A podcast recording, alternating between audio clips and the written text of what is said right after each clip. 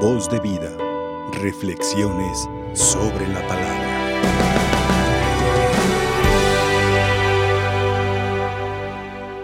Hay una verdad antropológica, o sea, sobre el estudio del hombre, que nos puede iluminar un poco más sobre el destino del hombre. Aquí nos habla de que dice el hombre es un ser caminante, es un homo viator, siempre caminando. Pero ¿por qué camina? Porque quiere llegar a un destino, quiere llegar a una finalidad. Siempre el hombre desde que se despierta mira el futuro, mira hacia dónde va. Y es muy natural para nosotros. Cuando una persona sabe en su instinto de mirar hacia el futuro es porque espera algo. Le marca con claridad lo que quiere durante el día o durante toda su vida. Cada hombre tiene su proyecto. Un alumno, un estudiante, cuando se, se levante enseguida, piensa en ir a la escuela. Pero para ir a la escuela, pues tiene que estar siempre con una capacidad de acoger lo que va a recibir. Y entonces, o un hombre que va a trabajar, va a la oficina, pues se levanta, se prepare y va donde trabaja, pero sabiendo que va a trabajar con una suficiente fuerza para poder funcionar bien. Cualquier persona una mamá se levanta de la mañana, sabe que tiene sus hijos, que tiene que comer, ya desde la noche ya piensa lo que tiene que cocinar, porque quiere cumplir su obligación de madre. No solamente esto, quiere que sus hijos se alimenten bien, o se visten bien, o se siente amada, cuidada. Cada uno tiene su proyecto. Un sacerdote que se levanta sabiendo que vamos a transmitir la palabra de Dios, pues se prepara para que luego la palabra de Dios llegue a los corazones de los hombres. Cada uno tiene su proyecto y proyecto conlleva una actitud que debemos tener para lograrlo, para cumplirlo. Yo quiero preguntar a ustedes, ¿cuál es tu proyecto? ¿Cuál ha sido la meta para ti? ¿Cuál ha sido la meta para mí? ¿Qué quieres que logres hasta el final de tu vida? ¿Cuál será la finalidad de nuestra vida? Entonces cada uno piensa caminando hacia dónde va. Y en el camino, pues hay que saber por, el, por cuál camino nosotros caminaremos. Cada día, si yo soy un sacerdote, pues tengo que caminar en un camino de la fe. Si usted, usted es un cristiano, tiene que caminar por el camino de la fe. Significa como creyentes todos nosotros tenemos el mismo proyecto. Yo les pregunto, ¿cuál es el proyecto de un cristiano?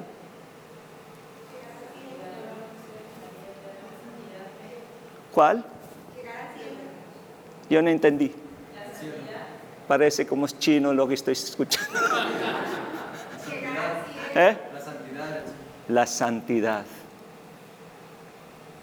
Jesús dijo en su homilía o en su predicación, dice, sed santos como vuestro Padre, nuestro Padre es santo. ¿Y quién es el Padre? El Padre es nuestro Padre donde venimos. Por eso le llamamos Padre. Nos engendró de Él, nos ha creado a su. ¿Y cuál es la imagen de Dios? La santidad. Dios es santo. ¿Se acuerda cuando nosotros hacemos delante de la, del Santísimo, santo, santo, santo? Santo el Padre, santo el Hijo, santo el Espíritu Santo. ¿Verdad? Porque es propio, es la identidad de Dios. Es todas las características que podemos atribuir a Dios. Es santidad. No hay ninguna maldad que podemos encontrar en Dios.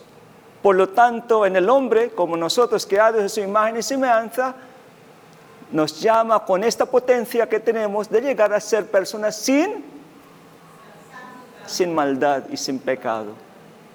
Y podemos llegar a la santidad. ¿Crees o no crees? Depende de ti, depende de mí, depende de cómo lo entendamos. Y por lo tanto, cada cosa que hacemos en este camino para llegar a ser santo tiene su por qué y tiene su cómo. Entonces mucha gente ahora ya no, muchos jóvenes hacen las cosas y no sabe el por qué. Oiga usted, ¿por qué hace esto? Porque me dice mi mamá. Oiga, ¿por qué hace esto con todo? ¿Por qué así lo que siento? Pero independientemente de lo que sientes, de lo que piensas, es la verdad absoluta que Dios ha sembrado en nuestros corazones. ¿Cuál es? Que yo soy hijo de Dios. Además, con el bautismo que hemos recibido, nunca podemos negar que yo soy y lo soy. Dice Juan, San Juan Evangelista, pues dice, Dios es amor, Dios es nuestra bar y somos sus hijos y, como, y nos llamo como y lo somos, como dice, ¿no? Y lo somos. Perdona, no, me acuerdo la, la, frase así exacta, pero dice, lo somos. Somos hijos de Dios. ¿Quieres o no? Como el hijo pródigo, aunque estés fuera de la casa, tú eres hijo. Y seguiré hijo de Dios a pesar de mis fallos. Entonces, con mis pensamientos invadidos por lo que dice el mundo de sus ideologías, sigues siendo hijos. Aunque te rebeldía o aunque tú te, te, te alejes de Dios, tú eres hijo. Porque Dios es amor y es Dios que siempre espera que nosotros lleguemos a reconocernos hijos de Dios con la decisión de ser hijos. Por eso cada proyecto tenemos que tener una opción muy clara. Tenemos que tener la decisión de llegar a ser. Porque a la larga a veces uno se olvida y no sabe por qué, hacia dónde camina. Tú puedes eh, así celebrar la misa, tú puedes ser, llevar un hábito de religioso consagrado, o sea, yo, bueno, o tú puedes ser con velo, tú puedes ser estar en la pero con claridad de que lo estoy haciendo, lo estoy cantando aquí en la misa y lo canto con todo pulmón, ¿no? con todo el arte, con todo el amor, porque yo, yo sé por qué lo hago. ¿Por qué lo haces? Por amor. Por amor. Yo ayer estaba en la, una programa, soy corazón, y yo dije, yo llevo muchos años aquí en María Visión, desde 2008, y a veces me he ausentado, pero sí que me ha encariñado mucho la gente, les acompañaba, usted lo sabe, cuando comparten sus cosas y tal. Y siempre les animaba, ustedes están ya en la fuente. Usted no está haciendo los trabajos aquí en María Visión por un salario, por una fama, por un reconocimiento, por un poder no. Y si lo haces, estás perdida. Si lo haces, no, no, no disfrutes. Ya estás aquí en, estás aquí en la fuente, ¿por qué no lo pidas? Decirle cada vez que entras en tu trabajo, Señor, prepárenme para que yo podría hacer lo que corresponda a mi trabajo. Dar la palabra de Dios. No estás solamente trabajando o estás cantando o estoy celebrando sin, disfrutar de verdad. Ahora, el Evangelio, eh, la primera lectura nos habla de esto, de esta llamada, pero hace, hace falta que nosotros colaboremos con Dios, con la libertad que Dios nos ha dado, ¿sí? de aspirar siempre a la santidad como dice San Pablo de hoy, ¿no? Que dice, lo que Dios quiere de ustedes es que se santifiquen, que se abstengan de todo acto impuro, que cada uno de ustedes sepa tratar a su esposa con santidad. Esto habla de los matrimonios. Respecto y no dominado por la pasión como los paganos que no conocen a Dios. La diferencia es que ustedes conocen a Dios. Nosotros conocemos a Dios y no debemos caer en la tentación de vivir como los paganos. Entonces, es clarísimo que Dios, a través de San Pablo, nos presenta el proyecto de la santidad y podemos llegar a la santidad cuando nos preparemos muy bien. Para llegar a cumplir una meta hace falta prepararse. Un estudiante sabe que cualquier momento el profesor le dará un examen. y yo cuando era maestro o profesor hasta la fecha a veces voy a ver si la gente hasta dónde llegó su capacidad de comprender las lecturas, la lección. Y llego a la mesa y digo, por favor agarre un papel y sus bolígrafos. Y esto es la pregunta, ay, pa, ay, ay, padre, ¿cómo lo haces esto? ¿Cómo no tal? Empieza la gente así decirle, eso hace, yo estoy dando clase, un diplomado en teología, y daba así, clases así con claridad y tal. Y la gente, pues, yo dije, miren, así lo mismo como dice Jesús. Cuando Jesús hablaba del Evangelio de hoy sobre las diez vírgenes que esperan a su esposo, en realidad es una parábola que nos ayuda a imaginar como cristianos que esperan la venida de Dios. ¿Cuándo viene Dios? No sabemos. Justamente dice que aquí en el Evangelio, como igual que los estudiantes, están preparados para que cuando te dé el examen, estás, tienes algo que decir. Pero muchas veces así lo mismo las vírgenes, ¿verdad? Son dos grupos. Un grupo que son descuidadas, descuidados, y el otro grupo son... ¿Y qué significa previsores? Y que ve antes, pre, lo que puede ocurrir, puede pasar, ¿verdad? Y son gente sensatas, son gente inteligentes, son gente responsables, son gente que sabe a qué va. Aquí se habla de esta parábola sobre dos cosas. Puede ser que la venida de Dios es el momento que Dios ya te pide.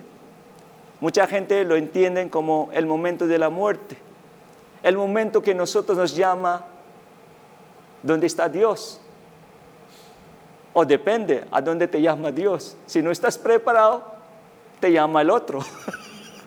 no sabemos, depende cómo en esta parábola nos habla de cómo tu lámpara siempre está capacitada para darte, para iluminarte y ver quién viene en tu vida. ¿Qué significa esto? La lámpara es un instrumento que ilumina, pero necesita aceite en aquel tiempo. Ustedes les pregunto, ¿qué significa el aceite? ¿Qué significa la lámpara?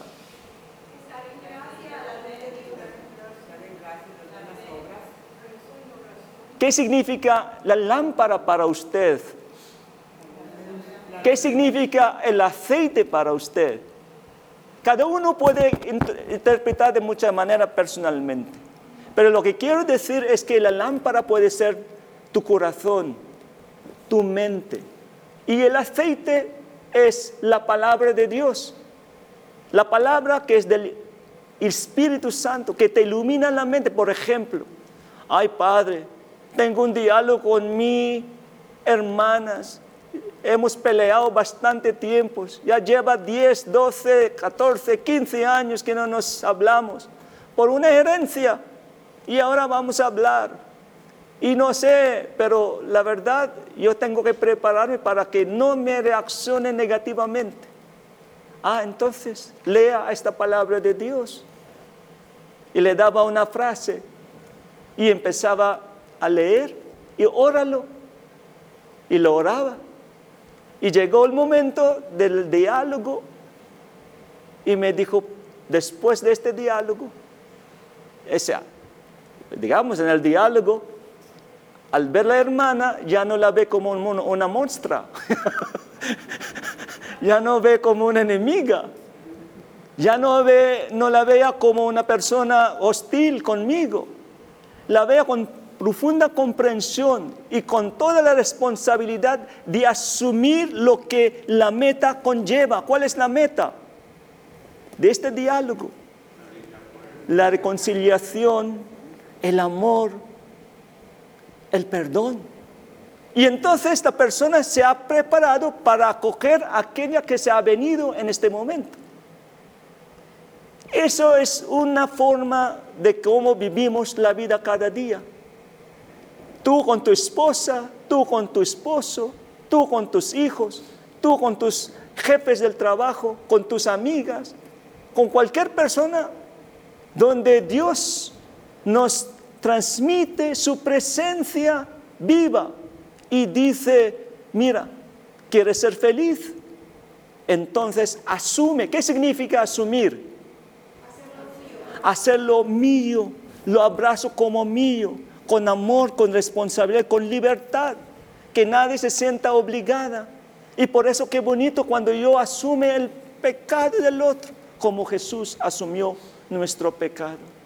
Se hizo, se hizo pecado sin pecado para asumirnos, para llevarnos, para darnos la vida eterna y la santidad. No sé si ustedes se dan cuenta que hay siempre una un reto muy claro en la vida de hoy. Mientras ustedes tienen claridad, pónganse a preparar. Orar, leer la lectura, el sacramento de la Eucaristía, el sacramento de la reconciliación, el poder hablar con un padre que te guíe, el poder compartir con gente que y el poder hacer la obra de caridad.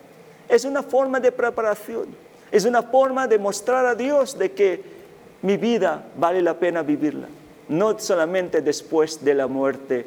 Yo me no, se trata de prepararnos aquí en la tierra, siendo yo religiosa, religioso, de disfrutar la vida aquí en la tierra. Y por eso se prepare. No me digas que un día tú vienes, Padre, tengo un problema grande. Pues claro, todos tenemos un problema, pero otra cosa es tener la apertura de asumir lo que significa resolver un problema. Por eso qué bueno cuando una persona se prepare bien. Ahora al volver hay gente que van a la iglesia, cada día que luego regresa a la casa es la mismísima y a veces peor.